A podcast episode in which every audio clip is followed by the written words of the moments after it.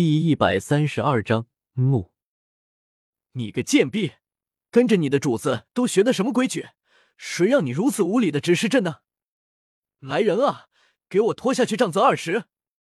皇帝也不知道自己的气从何而来。皇后已经半个多月没有来勤政殿了，倒是赫连月末成天的往凤坤宫跑。这一主一仆似乎根本就没有把自己这个皇帝放在眼里。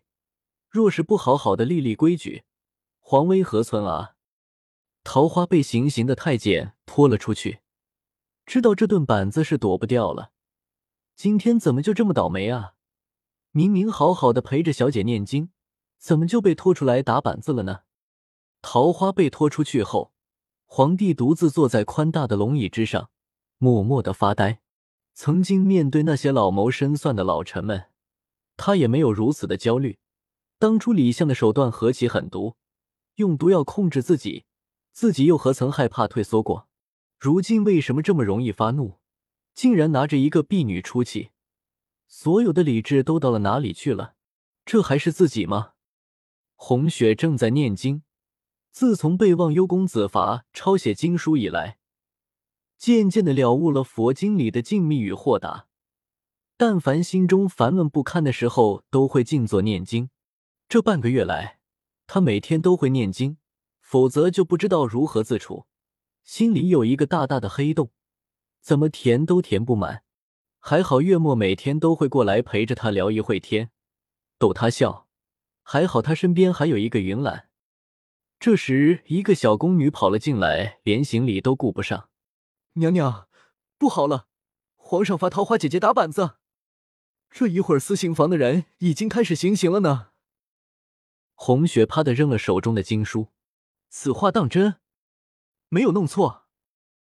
小宫女拨浪鼓似的摇摇头，不会错，不会错。私刑房的长司特地派人来说的。皇后掌管后宫大小事务，就连七司也是皇后一手建立的。各司的长司为了晋升，都挤破头的要讨好皇后。这私刑房的长司八成也是为了讨好皇后，虽然不敢违抗皇上的命令，却在行刑前特地派人通知了皇后。红雪一路小跑着来到私刑房的时候，桃花正被人按在刑凳上打板子。都给我住手！红雪冲过去推开拿着长长地木杖的太监，就到这里吧，不用再打了。皇上怪罪下来，我顶着。那个小太监颇有些为难，虽然皇后娘娘尊贵，可是皇上的命令也不好违抗啊。正犯难的时候，一身明黄色龙袍的皇帝走了进来。好一个皇上怪罪下来，你顶着，朕倒要看看你如何顶着啊！红雪对皇帝生硬的行了礼，然后说：“请问皇上，桃花到底犯了什么错？吃越国的律法上面。”桃花他到底犯了那一条？如果真的犯了错，确实该罚；若是没有犯错，这顿板子着实不该。皇帝看着表情淡漠的皇后，心中一阵酸涩。他二人居然需要如此的针锋相对。桃花藐视圣上，顶撞朕，朕难道不该罚他吗？这整个皇宫乃至全天下的人，哪一个见到朕不是三跪九拜？就只有这一主一仆连个女人例外。皇帝捏住皇后的下巴，让她的眼睛与自己对视着。不要仗着朕宠你就无法无天。从今往后，你要是敢用如此淡漠的态度对待朕，朕就同样的罚你。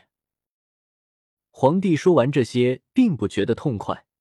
他冲着身后的陆公公说：“传朕的旨意，从今往后，莫丞相无要事不得入宫，就算入宫办事。”也不得踏进凤坤宫半步，否则朕就削了他的官职，贬入奴籍。陆公公应了一声，便去传旨了。皇上，你这是什么意思？你何不直接说莫丞相与臣妾有染呢？绕那么大弯子做什么？红雪心中已经没了知觉，麻木一片，所有的尊严，所有的情感，都被眼前的这个皇帝身份的人打得粉碎。不知羞耻！皇帝再也忍不住，一个耳光过去，红雪的脸庞顿时红肿一片。他居然当着这么多宫女太监的面说出这么难以入耳的话来。桃花挣扎着从行凳上爬了下来，跪在地上，扯着皇帝的衣袍：“皇上，千错万错都是桃花的错，请皇上饶了皇后娘娘吧。娘娘她这些日子也不好过啊。”桃花，不要再说了。红雪出言打断了桃花的话，把她从地上扶起来，然后对皇帝说：“皇上罚也罚了，打也打了，应该解气了吧？”如果没有事，我们这就回去。见皇帝没什么反应，便扶着腿脚不方便的桃花，一步步的朝自己的寝宫走去。皇帝站在原地，看着渐行渐远的主仆二人，神色甚是复杂，最后叹了一口气，一甩衣袖走开了。都杵在这里做什么？还快去干活，小心板子伺候。还有今天的事情，谁要是敢到外面去嚼舌根。咱家定不会轻饶。陆公公对着私刑房里的一干人说，一众宫女太监立刻唯唯诺诺的点头称是。陆公公这才走出私刑房，一路小跑的跟上皇帝。红雪二人回到凤坤宫，没多久就来了个小太监，送了一个锦盒，对红雪说：“娘娘，这药膏是西域的贡品，治外伤的效果最好不过了。”说完，放下锦盒，便要退下去。红雪心想，既然是贡品，那么必然是皇帝命他送来的。这算是什么意思？打了人一巴掌，这会来安抚吗？如果这盒药膏便是他与赫连月白之间最后的爱情，这世间的感情未免也太可笑了。等一等！红雪出声叫住那个快退出去的小太监。那小太监停下脚步，抬起头，等着皇后娘娘的吩咐。这盒药膏我用不着，你带回去吧。红雪拿起那盒药膏，走到小太监面前，塞在他的手里。小太监缩着手不敢接。皇上说了，若是皇后娘娘你不收下这盒药膏，奴才的小命难保啊！娘娘你就可怜可怜奴才吧。红雪不忍心为难这个小太监，便让他走了。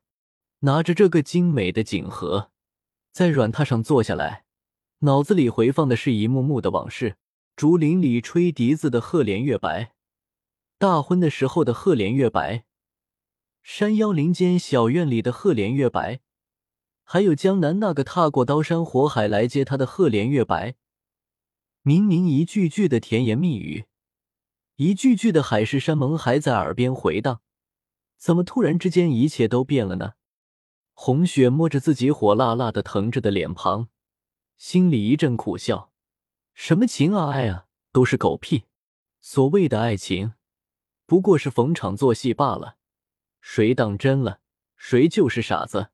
今天的这一巴掌，他一定会好好记住。